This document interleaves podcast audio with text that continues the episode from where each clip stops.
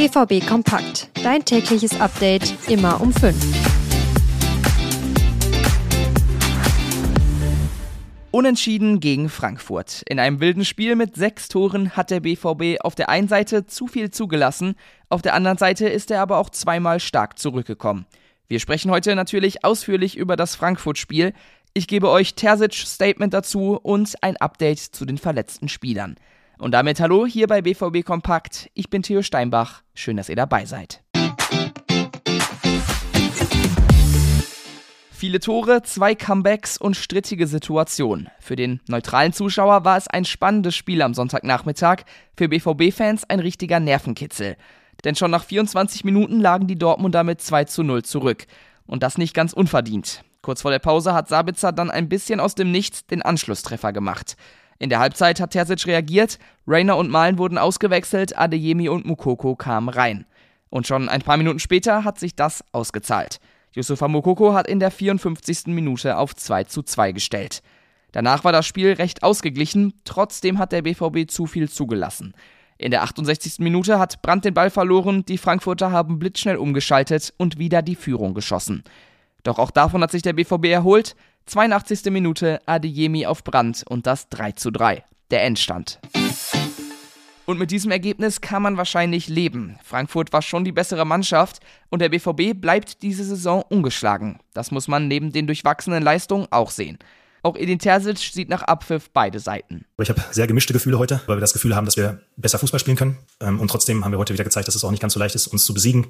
Selbst wenn wir 2-0 hinten liegen, haben wir immer noch ähm, gespürt, dass wir weiter auf Sieg spielen können. Für einen Sieg hat es ja dann nicht gereicht, aber der BVB hat den Frankfurtern immerhin drei ihrer bisher neun Gegentore eingeschenkt. Brandt und Mokoko mit einem Tor, Adeyemi mit einer Vorlage. Alle drei wurden eingewechselt, die Joker haben es am Ende also entschieden. Ein glückliches Händchen von Terzic, auch wenn ihm viele Spielzüge noch nicht gefallen haben. Wir haben jetzt in einer Halbzeitpause das System nochmal umgestellt. Dieses Muster vor dem dritten Tor, das ist eigentlich das, woran wir dann auch arbeiten wollen, wenn der Gegner es so geschickt macht wie, wie die Frankfurter heute, dass sie uns keine Räume im Zentrum geben, dass sie uns keine Räume in die Tiefe geben. Und das ist dann die Reihenfolge, wird die Tiefe geschlossen, suchen wir den Weg durchs Zentrum, wird, wird das Zentrum geschlossen, dann wollen wir sie umspielen.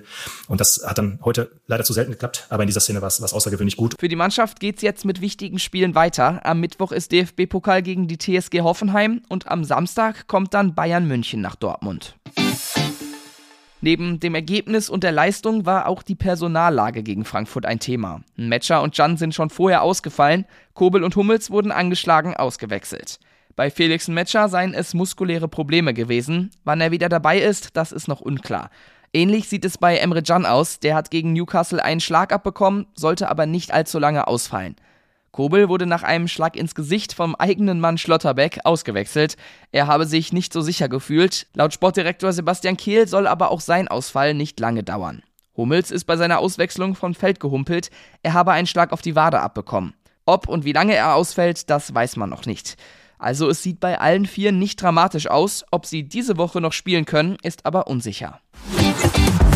Und das war's von mir für heute. Wenn ihr wollt, könnt ihr uns natürlich gerne auf Social Media folgen. Da heißen wir rnbvb. Ich auf Twitter thsteinbach. Dann hören wir uns in ein paar Tagen wieder. Morgen meldet sich mein Kollege Daniel Immel bei euch. Tschüss und bis dann.